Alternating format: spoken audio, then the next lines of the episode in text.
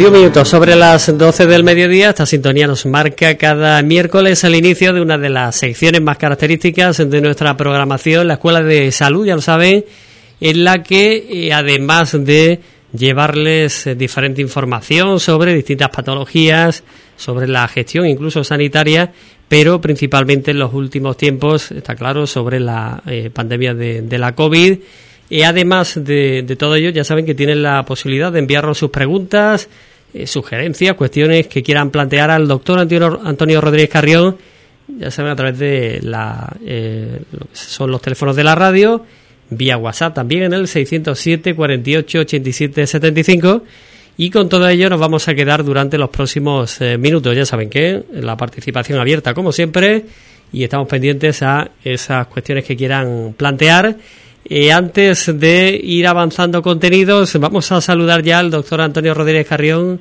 que nos acompaña al otro lado del hilo telefónico. Antonio, bienvenido, buenas tardes.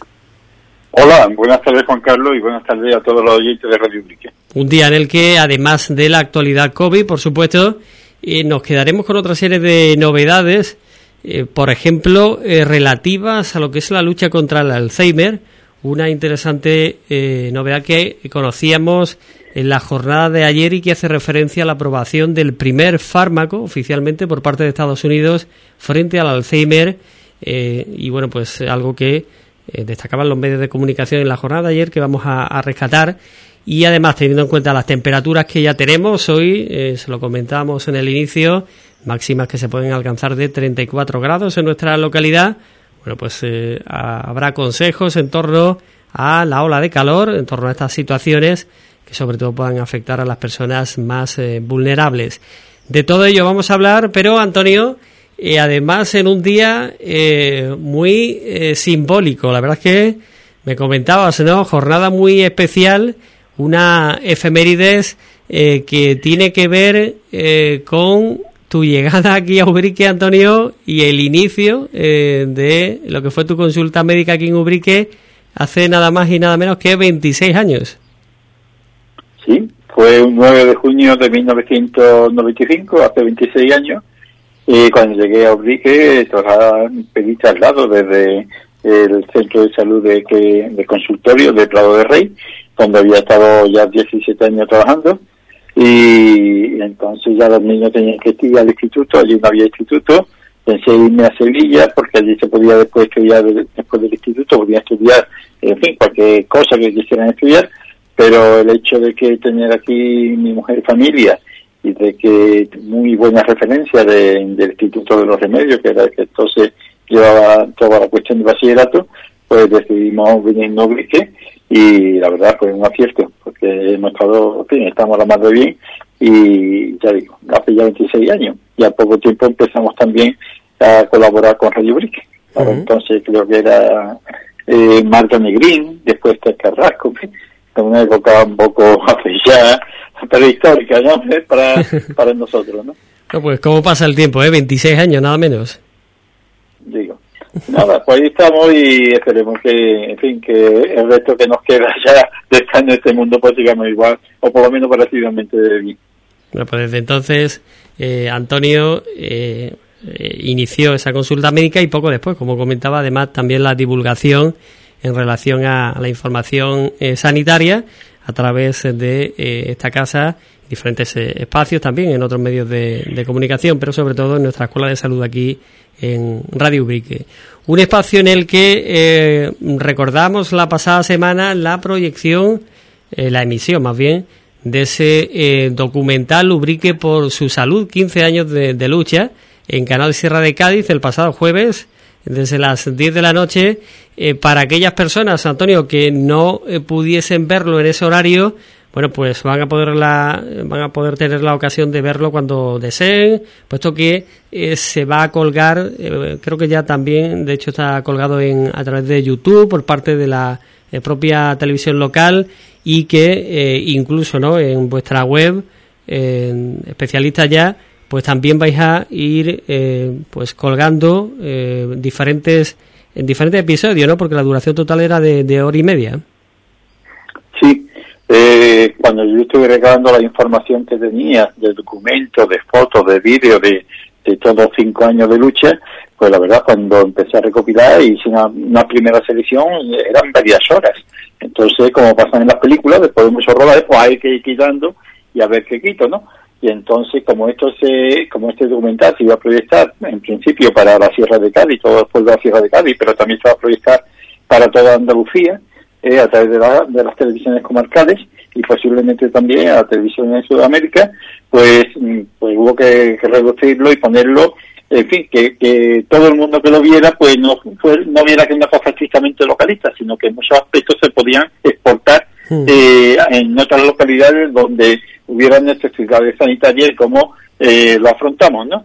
Y así se ha hecho y ahora estoy preparando una segunda parte, pero más cortita, en donde será fundamentalmente fotografías y vídeos de todas aquellas personas que lucharon en Ubrique, que es más bien localista, claro, porque las personas de otras localidades no, no conocen a los que estaban luchando, porque claro, no pertenecen a su localidad, pero esto más que nada para Ubrique, para un recordatorio de todas aquellas personas que lucharon tanto por conseguir unas mejoras sanitarias para Ubrique que hacían mucha falta.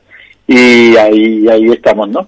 De todas maneras, ya digo, eh, a través también del Observatorio de Salud Especialistas ya, se va a hacer eh, una eh, varios episodios de este documental para que sea más fácil abordarlo y yo creo que va a ser de gusto de todo. Este primero hecho más que nada la fotografía y los vídeos, hincapié en aquellas personas que ya no están con nosotros, eh, pero que no están físicamente, pero que en nuestro corazón y en nuestra mente siguen presentes, ¿no? Y que tanto lucharon. Eh, un homenaje a ellos más que nada y también un poco de homenaje especial a los medios de comunicación, ¿no? Eh, que muchas veces pasan desapercibidos, pero que en este caso fueron fundamentales en conseguir todo lo que se consiguió y, y empezando por Manuel Ramiro Ordóñez, el webmaster, que, que apoyaba toda nuestra reivindicación en nuestra página web, eh, después pues Radio Blicker, en fin, todas las emisoras de comarcales, provinciales, la prensa, en fin. Yo, aquello fue algo espectacular y por supuesto todo el pueblo de todos los colectivos, asociaciones, empresas, personas individuales, eh, hay que digo hacer, ya digo, porque realmente lo que es el documental, documental dura una hora aproximadamente.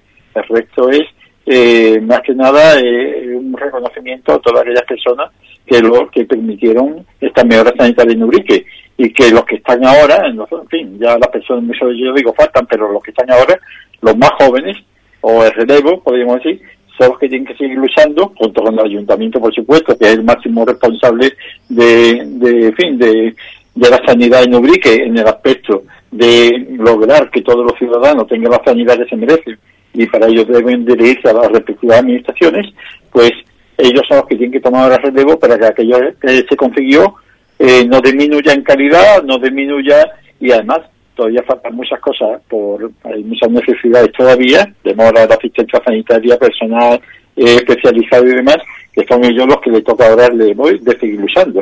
¿eh? Es decir, que esto no ha acabado, es una lucha permanente para conseguir una asistencia sanitaria digna y que esta no decaiga. Pues otra lucha que no ha finalizado sin duda es eh, frente a la pandemia. Vamos a cambiar de, asunto y nos vamos a quedar con la actualidad en ese sentido también en el día de hoy, por supuesto.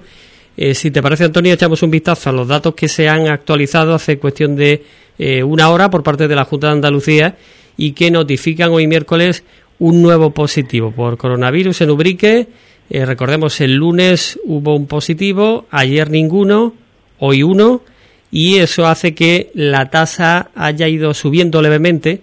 El viernes estaba en 30,1, el lunes eh, llegó hasta 36 y hoy eh, sube esa tasa también levemente hasta 42,2 casos por cada 100.000 habitantes, con 7 positivos confirmados en las últimas dos semanas, de los que 3 corresponden a los últimos siete días. Em, con cierta variación, Antonio, pero parece que eh, afortunadamente en márgenes eh, de incidencia, desde luego, eh, muchísimo más bajo de lo que tuvimos meses atrás y es importante, ¿no? Aunque pueda haber ese goteo que refleja que evidentemente el virus todavía sigue presente, pero entre las medidas, entre la vacunación, eh, bueno, pues parece que por ahora, desde luego, y esperemos que ya siga así, estamos manteniendo a raya al virus. Bueno, lo que aquí lo que hay que decir que ojalá, ojalá el resto de la ciudad de Cádiz, el resto de la provincia, el resto de la comunidad autónoma y el resto del mundo entero mundial tuvieron las cifras de Ubrique. Mm. Estas cifras, la verdad, son muy buenas, aunque claro, indica que el virus está ahí. Es decir, que de vez en cuando hay algún positivo y algo otros que no se hayan diagnosticado, que el virus sigue, que hay que mantener las instrucciones o las recomendaciones que nos dicen las autoridades sanitarias, pero que eh, si las cifras reflejan eh, realmente eh, la situación sanitaria en Ubrique respecto al coronavirus, eh, yo diría que es magnífica, que es excelente. Es decir, que, que haya habido algún caso lo va a haber. Yo creo que lo va a haber hasta que no lleguemos a la inmunidad del rebaño. Y aún después puede haber algún caso, porque el virus va a permanecer con nosotros. Pero como tú bien dices, entre las vacunaciones eh, y la, el- hace ya ahora más vida al aire libre por el calor y demás, eh, yo creo que estamos en un camino eh, extraordinario y que el fin de la pandemia, si, si las cifras de Ubrique se extendieran al resto de España, por ejemplo, eh, sería, ya digo, eh, espectacular, ¿no? Pero en fin, eh, el resto de España tiene unas cifras que van bajando, esperemos que pronto se igualen a estas que ahora mismo tiene Ubrique. Mm. Pues eh, entre las eh, novedades en relación a la pandemia, hablando de la vacunación, ¿no?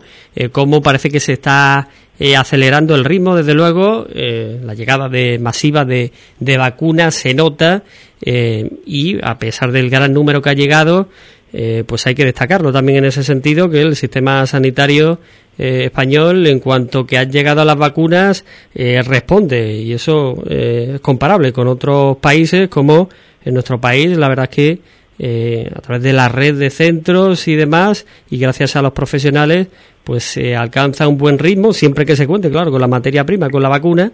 Y por ejemplo en el caso de nuestra comunidad eh, pues eh, lo decíamos esta semana desde el martes ya se puede solicitar cita por parte de los nacidos en el 76 y 75 y 76 eh, desde hoy jueves los nacidos en el 77 y 78 eh, o por ejemplo desde eh, decíamos hoy jueves desde mañana jueves o bien desde el viernes eh, el 79 los nacidos el 79 y el 80 en definitiva bueno que vamos ya en esa eh, para las personas con 40 entre 40 y 50 años pues les está llegando ya también ese, ese turro de vacunación Pues sí, hay que tener presente que esto es algo insólito.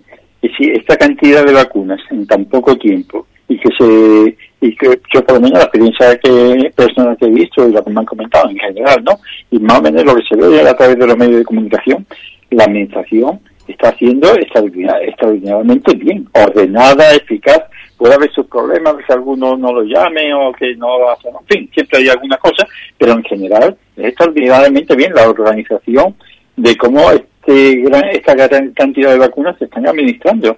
Y además estamos viendo que no se están comunicando efectos secundarios graves y complicaciones graves que cualquier medicamento o cualquier vacuna puede tener, ¿no?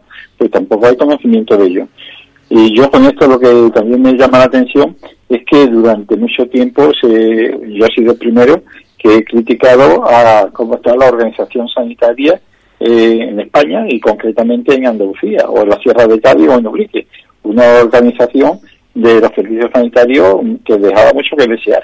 Sin embargo, en este caso, eh, yo creo que todos estamos de acuerdo en que es de una gran eficiencia, una gran eficacia y un gran éxito. Lo que sí queda por decir es que eh, si se han puesto ya las pilas nuestras autoridades sanitarias, nuestros organizadores, nuestros directores en sanidad, eh, para este caso, eh, que sigan poniéndosela para las asignaturas pendientes.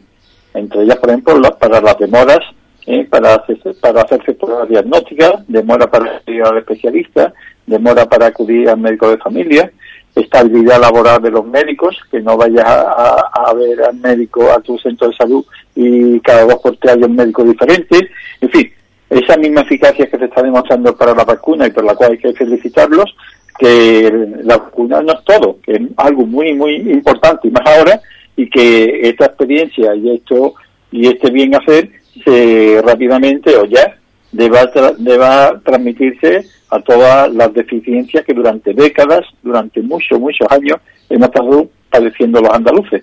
Y está el resto de España también, pero estamos hablando de Andalucía y es lo que vamos a hablar, ¿no? Ya digo, en las demoras, en los tiempos eh, para, para ver al médico de familia, el tiempo que, nos, que tiene para, para nuestras consultas, educación para la salud, eh, pruebas diagnósticas y demás. Mm. Nosotros es verdad que hasta ahora, desde luego, España no está teniendo el problema que eh, hay otros países que sí están teniendo, como Estados Unidos, donde, a pesar de que cuentan con vacunas de sobra, han llegado a un nivel ya de población eh, que les es complicado acceder a eh, aquellas personas que puedan ser reticentes a ponerse la, la, vacuna. Ya decimos que en España ese porcentaje muy parece ínfimo y la mayor parte, em, de forma masiva, todo el mundo que quiere ponerse la, la vacuna. ¿Qué le dirías, Antonio, a, aquella persona que todavía sea reticente a ponerse la, la vacuna? Pues yo le diría lo mismo que pasa en los colegios. De todo he sabido que cuando el tutor de una clase de niños pide a los padres al principio de curso o en cierto momento del curso que acudan a una reunión para eh, tratar sobre cómo va eh, su niño, cómo va la clase en general o qué posibles problemas o cómo se puede eh, haber una interacción, una colaboración entre padre y alumno, siempre ocurre lo mismo. Y precisamente a lo mejor aquellos que necesitan más ese apoyo o esa tutoría por parte del profesor entre padre y alumno para que el alumno vaya mejor, pues no acuden. Pues la vacuna pasa igual todas aquellas personas que están conscientes de que tiene sentido de la convivencia con los demás, eh, pues acuden en cuanto le llaman y están pendientes. Pero hay gente en todas partes pasa, aquí en Pekín, en Nueva York y en cualquier parte del mundo, o no sitios más que otro, que parece ser que esto de la vacuna eh, es cosa que se la ponga a otro y que como la inmunidad de rebaño se alcanza con un 70% aproximadamente, bueno, pues yo soy del 30% que no me vacuno, pero estoy protegido de forma indirecta, ¿no? Eso eh, no es solidaridad ni mucho menos, todo lo contrario, y yo lo único que le digo que a la hora de empujar el carro, todo el mundo debe empujar. ¿Pero por qué? Porque eh, después no se puede decir yo no hago nada, pero sí pongo la mano. Esto ocurre desgraciadamente en muchos sitios, asociaciones, colectivos, en donde se aprueba una cosa, son cuatro o cinco los que trabajan, pero a la hora de recoger los beneficios todo el mundo pone la mano, ¿no? Pues aquí pasa igual. Eh, hay una proporción de personas que se vacunan, el éxito es enorme, pero cuando ya estas personas se han vacunado, llega a un sitio donde ya empiezan aquellas personas eh, que, si, que, si, la vacuna lleva un chip, que no va a controlar el cerebro, no va a lavar el cerebro, que si pito, que si flauta, lo cierto que cosas que son eh, absurdas totalmente, lo ponen como argumento y no se vacunan, pero después el beneficio de no contagiarse sí lo cogen. Que el riesgo lo hemos asumido o lo han asumido los demás de alguna posible complicación o el trabajador de tener que ir a vacunarse, dejar la empresa, en fin, todas estas cosas lo asumen otros, pero a la hora de poner la mano, los que no se vacunan también la ponen. Así que yo lo único que quiero decirles que, que la vacuna en general es muy segura, que es muchísimo mayor el beneficio que los posibles efectos secundarios y que por solidaridad debería vacunarse todo el mundo en los cuales no esté contraindicado. Hmm, dado en una de las claves principales, es una cuestión de compromiso eh, social, además, eh, porque es cierto ¿no? que la vacuna no es obligatoria. Eh, hay quien, quien no quiere ponérsela y dice, bueno, mm, el perjudicado voy a ser solo yo, porque si cojo la enfermedad, pues no va a ser tan leve como si tuviese la vacuna. Pero eso es solo una verdad a medias, ¿no? Porque si nadie se vacunase, si siguiese esa misma línea, pues tendríamos un problemón a nivel mundial, porque entonces sí que no habría, eh, bueno, pues eh, esa ansiada protección, eh, inmunidad de, rebaño, ¿no? Sí, y además quien no se vacuna porque no le da la gana, o porque busca excusas de lo más inverosímil, sin fundamento alguno, y quien no se vacuna, y como después coja la enfermedad y la coja de forma grave, que necesita un hospital, necesita una UCI, ahí sí va a exigir que que yo quiero ir al hospital que me ponga la UCI los últimos medios, cueste lo que cueste. Una UCI cuesta carísimo. Mantener un hospital, una UCI, cuesta carísimo cada día. ¿Eh? Entonces dice, bueno, pues ahora sí, ahora que, que me apoyen todos, si después se queda inválido, con alguna invalidez, alguna enfermedad permanente, a eso sí que me cuiden. Pero él no puso nada de su parte para evitar esa situación. Es decir, es lo que comentábamos antes, que otros hagan el trabajo, pero yo pongo después la mano para recoger mi parte de, de beneficio, aunque yo no haya hecho nada, ¿no? Sí, eso es una persona que no es solidaria, como ya digo, y que debe replantearse que vive en una sociedad donde todos tenemos que empujar el carro. No hay otra. Hmm. Bueno, pues eh, ahí queda también esa reflexión importante sobre lo que es la vacunación. Decimos que, eh, afortunadamente, en España parece que esa solidaridad, eh, esa conciencia social parece que es bastante importante y que todo el mundo, ¿no? De hecho, casi todo el mundo eh, pues eh, está intentando, o, bueno, pues tiene la intención de vacunarse lo antes posible, en cuanto que le llegue su, su turno. Em, siguiendo con más cuestiones, eh, otra de las novedades que hemos conocido en las últimas horas, en los últimos días, sobre la que se está debatiendo, es el hecho de que las mascarillas podrían dejar de ser obligatorias en la calle, en los exteriores, bueno, pues parece que incluso a lo largo de, este mes, al menos en, en las próximas fechas, ¿no? Sí, eso es lo que nos ha dicho el doctor Simón, don Fernando Simón, que es el director del Centro de Coordinación de Alertas y Emergencias Sanitarias, que debe seguir la evolución, eh, aunque lenta, pero favorable, que se está teniendo durante las últimas semanas, posiblemente ya en julio o, quizás a finales de, junio de este mes, pues ya podamos quitarnos la mascarilla en la calle. En, la calle, pero además en ciertas condiciones.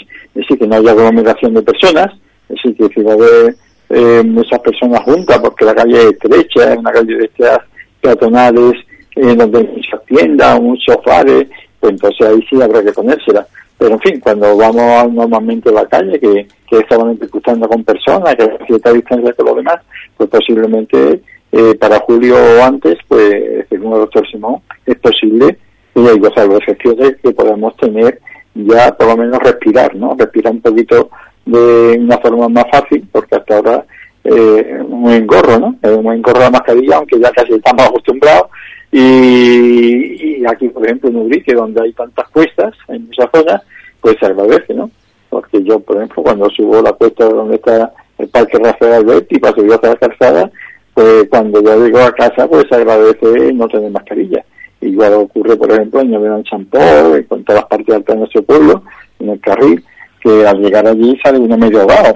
Yo creo que eso es casi como cuando dicen, eh, se permite quitarse la mascarilla cuando se hace deporte. Pues yo creo que subir una cuesta de esta muchas veces es más, es, más duro que, que, que hacer deporte andando corriendo. Mm. Es, así más con la... bolsas de condado, claro, sí, sí. de casa, viendo el supermercado, va añadiendo y arrastrando. Mm. Y ya con el calor, con las temperaturas, eh, yo muchas veces me acuerdo de lo que tú decías, ¿no? Es cierto que si tú vas solo por la carretera, no hay más nadie, o vas por una cuesta, por un lugar de, de Ubrique que no hay nadie alrededor, hombre, si te bajas la mascarilla, pues no pasa nada en ese tramo, digo, para personas sobre todo mayores que tengan esa dificultad y con el calor, eh, bueno, no manipularse mucho la, la mascarilla, ¿no? No recordabas, pero eh, para esos casos excepcionales, pues tampoco eh, ocurriría nada mientras no haya eh, personas en, en, los alrededores. ¿no? Yo he visto personas que van andando que tienen la mascarilla baja para poder respirar mejor, respirar por la nariz, por la boca, o va hablando con su familiar, con su esposa, su hija, que son conviventes, y cuando ven que se acerca otra persona se la suben eh, aunque sea un segundo el, tiempo que van a estar al cruzarse, ¿no? Pero por respeto, porque desde luego, aunque se crucen, ahí no hay contagio ninguno, eso está más claro que el agua.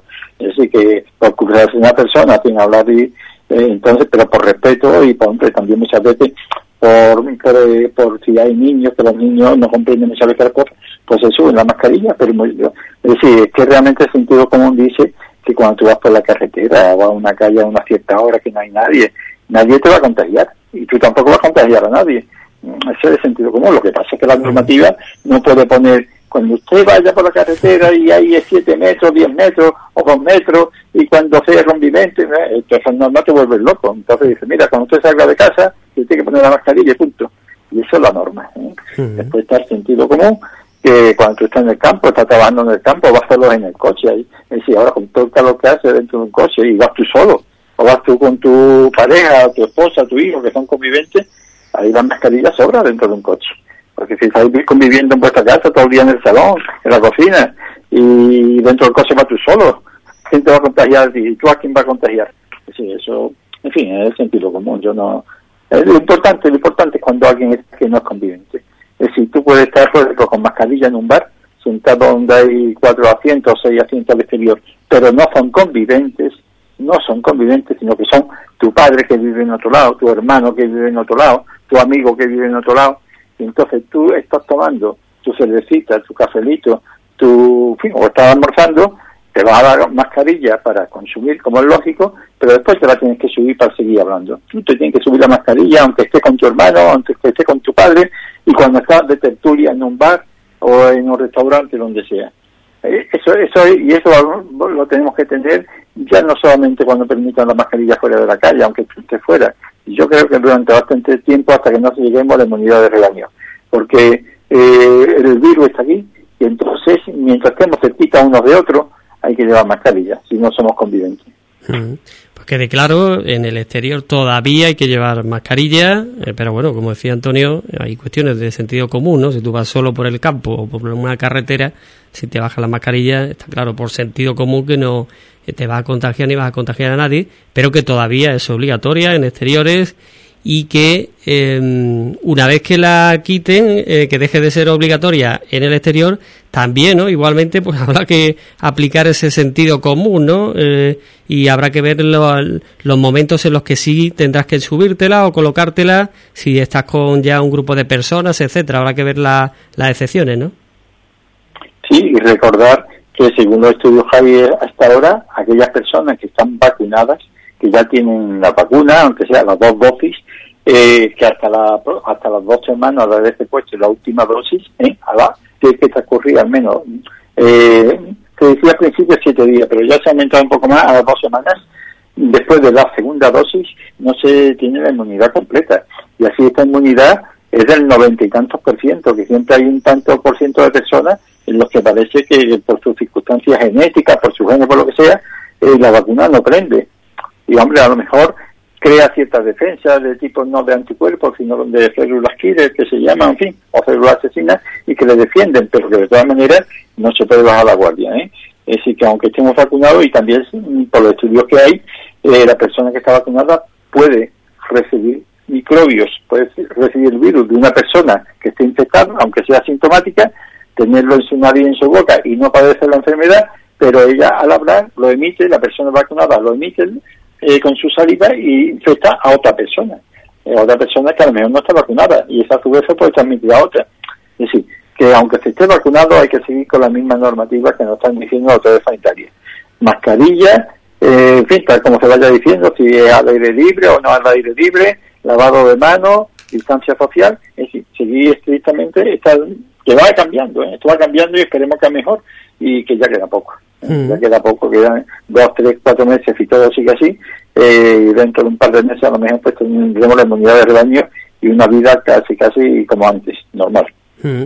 De hecho, sobre lo que comentas, eh, incluso se van conociendo ¿no? más datos porque se trata de vacunas nuevas, está claro que se han puesto muchos medios, muchos recursos para eh, desarrollarlas en el menor tiempo posible, pero claro, ahora se van conociendo datos eh, que, bueno, por un lado está claro, ¿no? Apuntan que la enfermedad no se desarrolla con la gravedad que aquella persona que no tenga la vacuna, eso por un lado es lo principal, pero por otro parece que incluso la carga viral eh, que, con la que podría contagiar la persona vacunada sería menor que el que no esté vacunado, con lo que también habría otro eh, beneficio, ¿no? No contagiaría igual. De todas formas, esto se está, parece, se está estudiando y todavía hay que corroborarlo eh, y como tú decías, ¿no? Eh, lo importante es que las personas vacunadas no bajen la guardia y hay que seguir eh, extremando, desde luego, las precauciones para no contagiar tampoco a otras personas. Sí, y además hay una novedad, bueno, ya los últimos estudios que se están ya diciendo con esto de las vacunas, es que se están ya en una fase muy avanzada y además la vacuna española, creo que va por ahí, es de una vacuna en forma de spray en la nariz, no hay inyectada, sino en forma de spray, en la cual eh, actúa de, un modo diferente a las actuales vacunas que hay ahora. Las actuales vacunas lo que hace es que cuando el microbio, cuando el virus llega hasta nosotros y se deposita en nuestra nariz, en nuestra boca, pues si estamos vacunados, si tenemos defensa, lo que hacemos es que le ponemos una barrera para que el virus no pueda entrar dentro de nuestro cuerpo. Si se queda fuera, se queda en la nariz y se queda en la boca. Pero no entra dentro de nosotros. No, no nos penetra, ¿no? No, no atraviesa y pasa sangre y pero se queda fuera. El ah. microbio se queda a la puerta y al estar fuera puede, en menor o menor cuantía, puede contagiar a otra persona. toser, al hablar a otra persona. Hmm. Pues bien, las nuevas vacunas que, hay, que se están, que parece ser que próximamente van a salir al mercado, entre ellos quizá para el año que viene, eh, o un poquito antes, es que la vacuna eh, está en la nariz, en la mucosidad de la nariz o en la boca, y lo que hace no que impida que el microbio entre, sino que conforme el microbio va llegando a la nariz, a la mucosidad, lo destruye. Es decir, entonces al destruirlo, al matarlo, entre comillas, pues estando muerto, aunque hable, pues, pues ya no lo despide vivo, porque hasta ahora lo despedimos, y no penetra a nosotros, pero nosotros lo echamos fuera vivo, al toser, al hablar o lo que sea, infecta a otro. Pero si nosotros lo matamos con esta vacuna, con esta vacuna lo que hace es da una defensa que no es que no, no es que impida que entre, sino que lo que hace es destruirlo, matarlo del todo. Entonces ya el microbio pues no tiene capacidad infectiva al estar muerto. No sé si me he explicado. Esa es la nueva vacuna. Perfectamente. Mm. Entonces pues- evita que, que, contagiemos, aunque sea poco mucho. Mm. Pues, eh, pues ahí son las últimas novedades al, respecto en torno a bueno pues eh, investigaciones y en este caso las últimas vacunas eh, que se están probando. un oyente en relación a las vacunas, Antonio, te plantea lo siguiente. Dice, yo pasé el COVID en octubre, me vacunaron en mayo con AstraZeneca y tengo la segunda dosis para el mes de julio. Sin embargo, eh, mis hermanos lo pasaron igual que yo en octubre, los han vacunado con Pfizer eh, y solamente eh, con una dosis. ¿Por qué a mí dos? Pues es decir, yo lo que tengo por lo menos sabido hasta ahora, lo que he leído, es que aquella persona que ha padecido el COVID, la enfermedad del COVID, ya sea sintomática o asintomática, basta una sola dosis de recuerdo una sola dosis. Es decir, ella tiene su sistema inmunológico, es decir, sus células defensivas ya tienen memoria, ya le han visto la cara al bicho y dice, aquí te espero. Es decir, que no me voy de sorpresa, sino ella tiene la capacidad para reaccionar. Entonces, cuando el enemigo llega, al momento lo reconoce con una sola dosis que le ponga y empieza a fabricar anticuerpos. Basta una sola dosis. En el caso este de dos dosis, no desconozco cuáles son los criterios.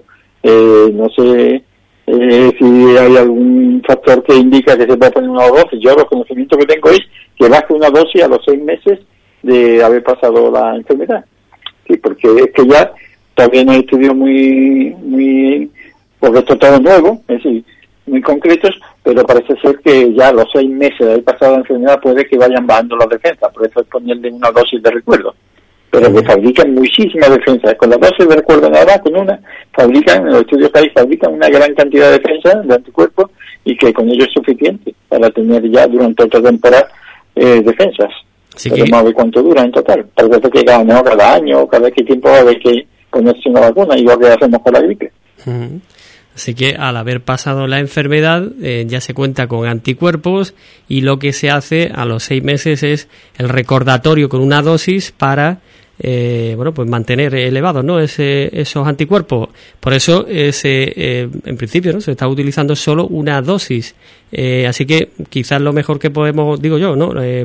plantearle a estas personas que pregunten ¿no? sobre su caso concreto, por si ha habido algún tipo de, error, ¿no? equivocación, que lo plantee ¿no? cuando vaya a vacunarse, si de verdad es necesaria esa segunda dosis o ya con la, con la primera que le al igual que a sus familiares, ¿no? Le, inocularon, pues ya es suficiente, ¿no?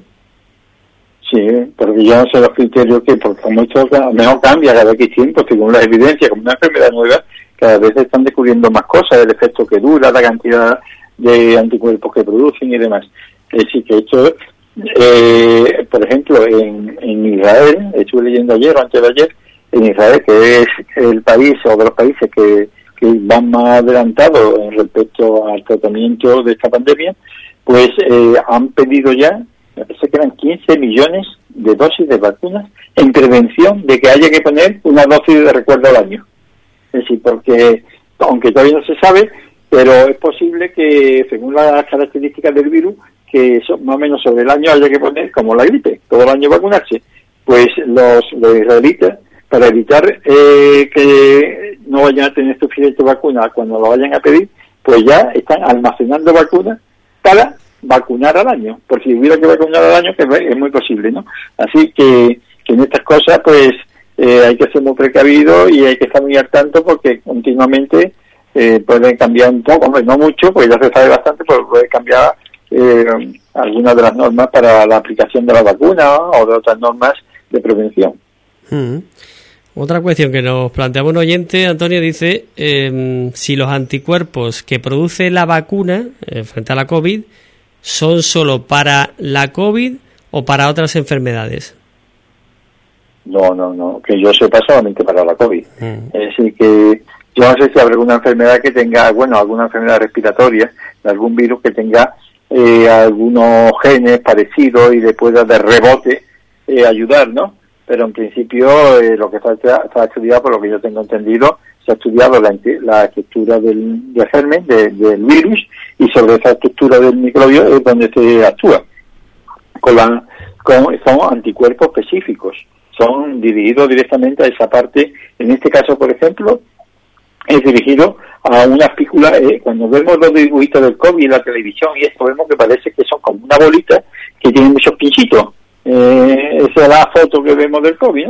Es que tiene una coronita de pinchitos. Pues lo que se hace, esos pinchitos por donde aprovecha el microbio para entrar dentro de nuestro cuerpo, esos pinchitos. Y lo que hace la vacuna es que impide que estos pinchitos, que actúan como una llave, puedan abrir la cerradura de nuestro cuerpo. Esos pinchitos por donde, que son los que permiten entrar, pues se quedan anulados.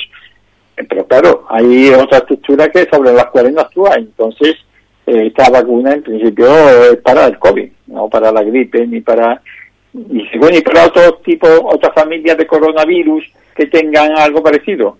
Pues no lo sé, yo todavía no he visto estudios, en fin, que, que hablen sobre eso. Puede que lo haya, pero ahora mismo lo que está directamente se está aplicando contra la COVID. Hmm. Eh, sobre los eh, plazos eh, para vacunarse, la apertura de solicitud de cita en determinadas edades, dice otro oyente, hola, soy de agosto de 1975. ¿Cuándo me toca vacunarme? llamo para pedir cita, no cogen el teléfono. Decíamos que 75-76 ya desde ayer martes se ha abierto esa posibilidad. Es cierto que em, a veces se colapsan los servicios eh, porque muchas personas coinciden no llamando a la vez eh, y por tanto bueno no sé si Antonio la recomendación de, paciencia o incluso que utilice eh, hay una serie de aplicaciones como puedan ser Click Salud y el signo positivo Click Salud o bien incluso a través de la aplicación móvil de Salud Responde, donde no hace falta llamar, sino que vas entrando, eh, vacunación COVID, y te aparece ya cuando eh, tú tienes cierta edad, ya te posibilita que entres dentro de la posibilidad de, eh, de solicitar cita, ¿no? Sí, es que esto es complicado, porque es que lo que tú dijiste, Juan Carlos, es que cuando todo el mundo va a la misma hora, eso ocurre muchas veces, yo lo he visto, bueno, todos lo hemos visto, por ejemplo, ya, hace tiempo que no me paso por ahí, no lo he visto y no sé cómo está. Cuando las paguitas de, de las personas pensionistas, muchos van directamente a cobrarlo directamente a las cajas de ahorro o al banco y se forman unas colas a final de mes para cobrar o para cualquier cosa porque te van a cobrar todo el mismo día. Hombre, a menos que le hacen falta y no tiene más remedio que ir, pero que entonces al que no le corra mucho bulla, pues puede esperar cuatro o cinco días que esté la cosa más clara. Aquí pasa igual, aquí a lo mejor el teléfono empieza y se colapsa a, la, a las 10 de la mañana, a las 11, a las 12, que son horas en punta, ¿no? Eh, entonces lo mejor sería llamar a otra hora. Es una hora que uno calcula que poca gente está llamando. Si después de almorzar o temprano. Y, o llamar a otra, otra de los teléfonos, o otra de las aplicaciones que tiene la Junta de Andalucía, que quizás se utilicen menos y que están menos colapsadas. Pero eso es así. Eso no hay... Hombre, diferente. Y dice, están puestos muy pocos teléfonos para dar citas ya eso no lo sé yo, si hay muchos teléfonos, pocos teléfonos. Ahora bien, eh, todo el mundo sabe que cuando uno tiene necesidad de algo, lo mejor es ir a la hora de menos de menos bulla, si es posible, si es posible, ¿no? Por tu trabajo, por lo que sea. Porque si no te pueden encontrar los teléfonos colapsados. Eh, además, eh, está claro que ahí hay unos medios limitados, hay un número de personas que están contestando al teléfono, mientras que si entras en una app, mientras no se cuelgue la aplicación, bueno, pues eh, ahí es mucho más sencillo. Así que la, quizá la recomendación, digo, como además lo hemos comprobado, más rápido y, y útil, las aplicaciones, tanto Click Salud como la app de Salud Responde, que por otra parte, bueno, pues viene muy bien para solicitar cita para el médico, para muchísimas gestiones, así que si le es posible, si no directamente, que algún familiar no le ayude eh, con esa aplicación de telefonía móvil y es mucho más, más sencillo. Si entras, hay un apartado en el que pone vacuna COVID. Eh, entras dentro, si cumples con la edad, vas a poder solicitar la, la cita porque eh, a medida que va avanzando los distintos periodos de edades, pues se va habilitando para esas determinadas personas. Eh, así que quizás sería la mejor recomendación. Sí, yo creo que sí. Además, esta persona, eh, por la pregunta que hace, eh, es de suponerse joven, que están dentro de cierta modalidad y ya ser joven, estoy seguro que maneja las aplicaciones de, de los teléfonos No le pasa como ya a cierta edad que nos cuesta más trabajo. A mí me cuesta muchísimo trabajo eh, todas las aplicaciones. Voy entrando poco a poco porque no hay más remedio, si no uno se hace un analfabeto tecnológico y hoy día como tú no manejas un poquito el móvil para los códigos QR para la tapa en un bar, para eh, transacciones bancarias, estás, perdido. Pero así todo, y a mí me cuesta muchísimo trabajo muchas veces esto de la aplicación, esto de Internet, cada vez están cosas nuevas y sin embargo la gente joven como este chico, esta chica que ha llamado, estoy seguro que lo domina perfectamente. Sí, yo le recomiendo lo que tú has dicho, que si hay problemas con el teléfono porque está trabajando y no puede llamar a otra hora y esa hora hay mucha, mucha demanda, está colapsado, que utilice las aplicaciones que posiblemente eh, tendrá una mayor rapidez. Mm.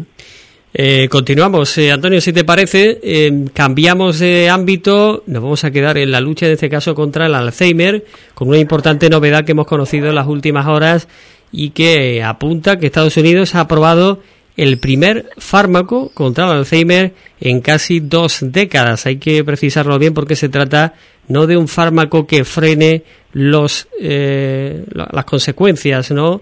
del Alzheimer, sino que eh, bueno, pues en este caso eh, iría es un tratamiento para eh, abordarlo, ¿no? lo que es esta enfermedad como tal.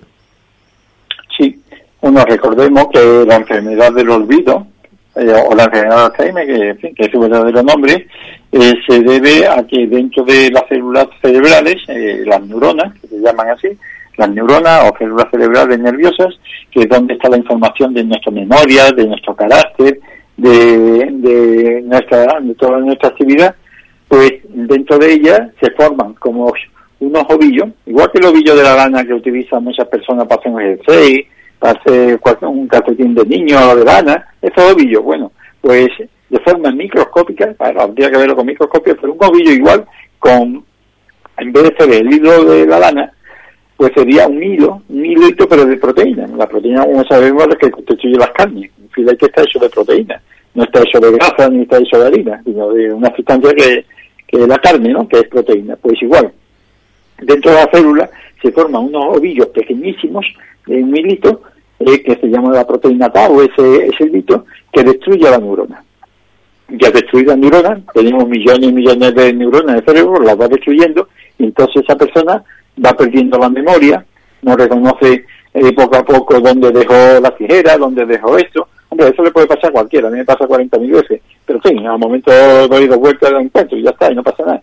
Pero esta persona es continua, ya es que le trastorna su vida, eh, le trastorna su vida y ya llega un momento que no sabe ni aborcharse el botón de la camisa, ni sabe afeitarse, por ejemplo, o atarse perdón de los zapatos, con el tiempo se le olvida las caras, en fin, esto es progresivo que entonces ya llama la atención, cuando ya te altera tu vida, ya llama la atención y entonces, y es debido a que esas células van muriendo debido a estos ovillos de proteínas que dañan a las células y las matan.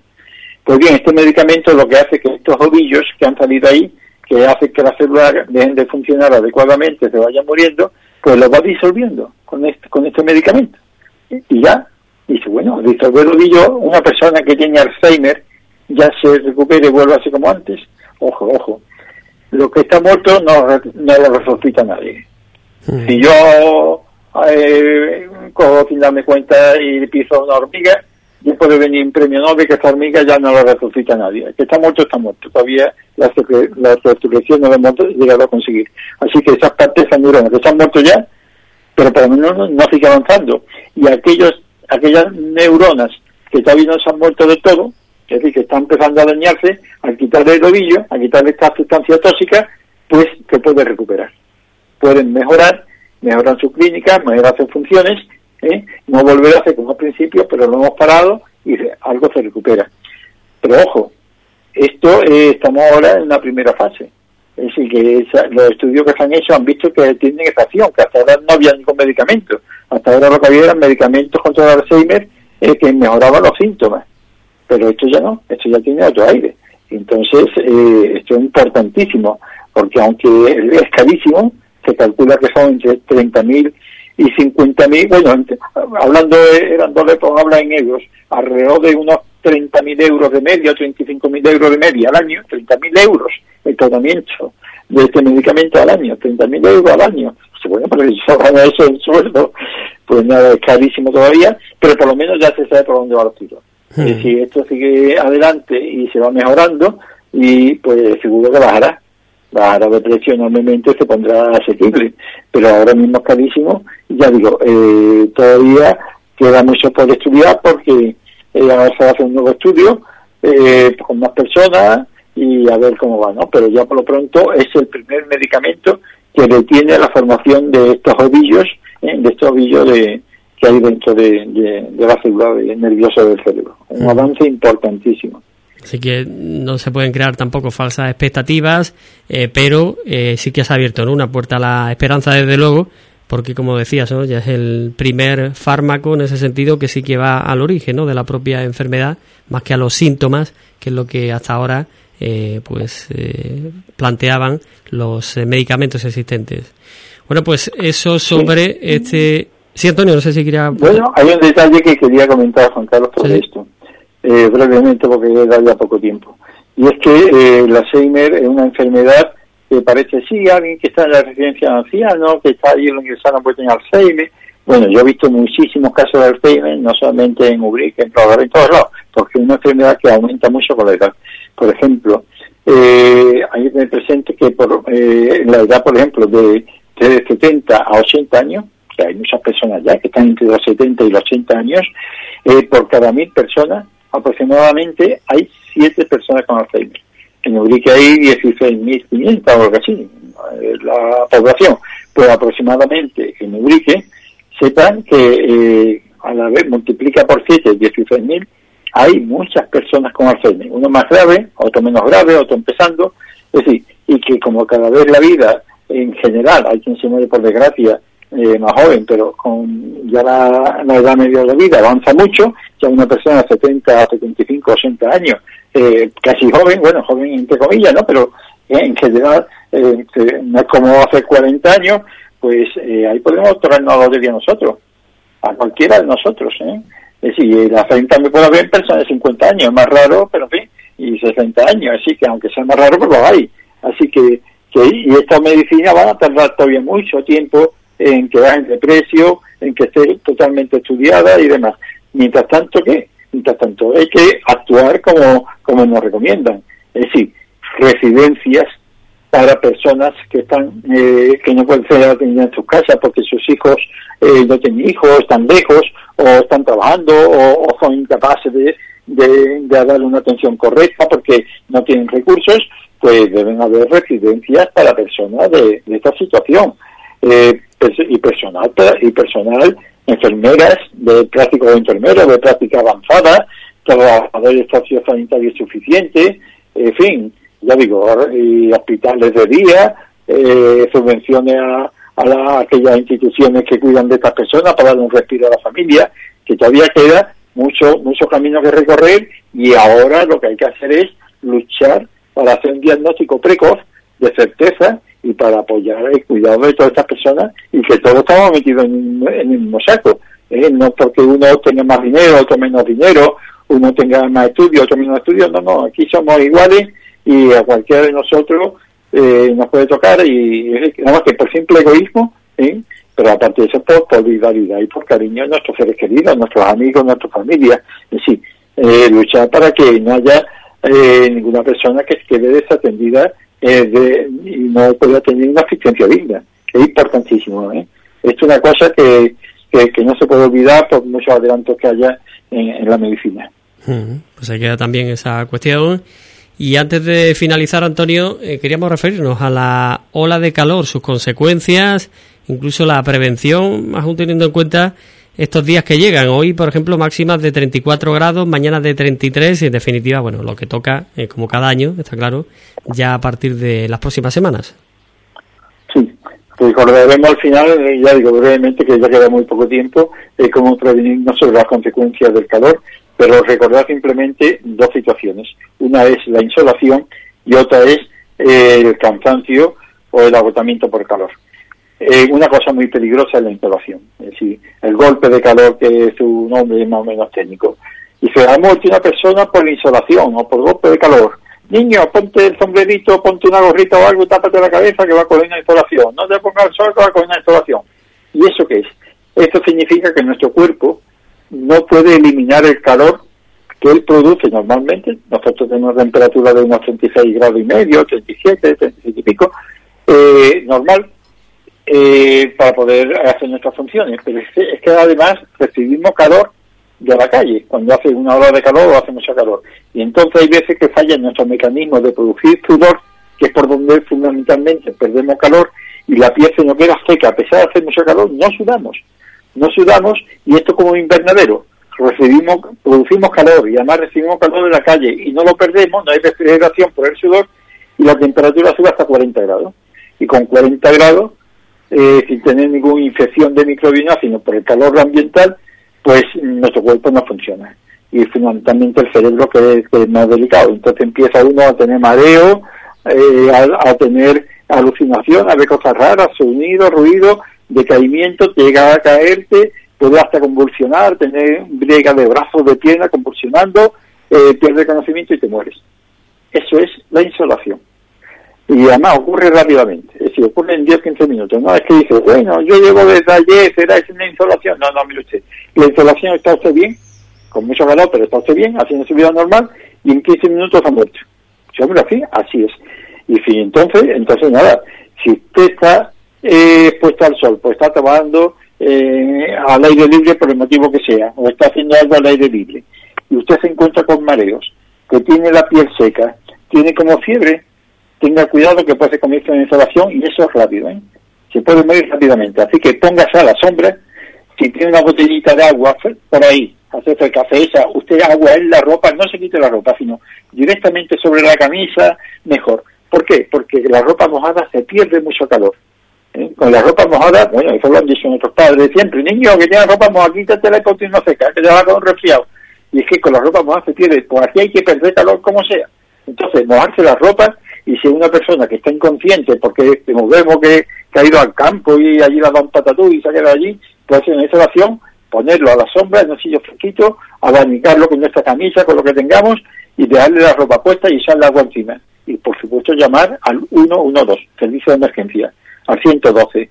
Y usted que hay una persona que, que está desmayado, que está aquí, que tiene está seco, no, ni suda ni nada, está muy caliente y ha perdido casi el conocimiento, está bregando y puede que y hace un calor enorme y pues yo no sé si será un, golpe de calor, pero la persona está muy mal. Pues ya nos dirán desde el uno, no, de agua, póngalo a la sombra que ya va para allá la ambulancia. Porque es que o se muere o puede quedar con lesiones para toda la vida. Mm. Eso es eh, la insolación. Y después está el agotamiento por calor, que es aquella persona que durante varios días está trabajando al sol, se pone mucho al sol, suda mucho. Estas personas sí sudan. Se nota que suda mucho, la camisa, tal, tal, y lleva pasado dos días pues está decaído, no tiene ganas de nada, tiene hasta calambre en las piernas y es que le falta sal, ha perdido agua y sal. ¿eh? Pero ya digo, esto lleva varios días de evolución y entonces lo que necesita es un buen gazpacho, es decir, una ensalada, una periñaca, eh, algo, mucha agua, agua y sal y se recuperan rápidamente, pero no pierden conocimiento, no tienen no tienen convulsiones y ya digo, eh, es de aparición lenta, ¿no? Es las dos diferencias que hay que saberlo no hace falta ir al médico, hombre, si dura un poco más, pues mire usted que está y yo me encuentro débil, lo que está deshidratado, pero en fin, esa persona anda, habla, mientras que en el golpe de calor eh, la persona ni habla ni nada, sino que se cae y está fatal. ¿eh? Eso, eso, eso hay que tenerlo claro porque el tratamiento es diferente. Uno hay que echarle agua y llamarlo uno o dos y el otro que, que va el gapachito. Y pues respecto a, a qué hacer, pues ya prevenirnos si te parece pasamos a ese tema. Sí, sí, te iba a decir precisamente, ¿no? Que por finalizar, pues, eh, medidas, consejos que tienen que ver evidentemente con eh, prevenir eh, esas circunstancias, esas condiciones y, no confiarnos, ¿no? Porque al final esto parece que no te puede ocurrir, pero si te confías y, y, bueno, pues estás bajo el sol mucho tiempo, haciendo deporte, haciendo alguna actividad, y lo mismo no te das cuenta y te estás metiendo en un, en un problema, ¿no?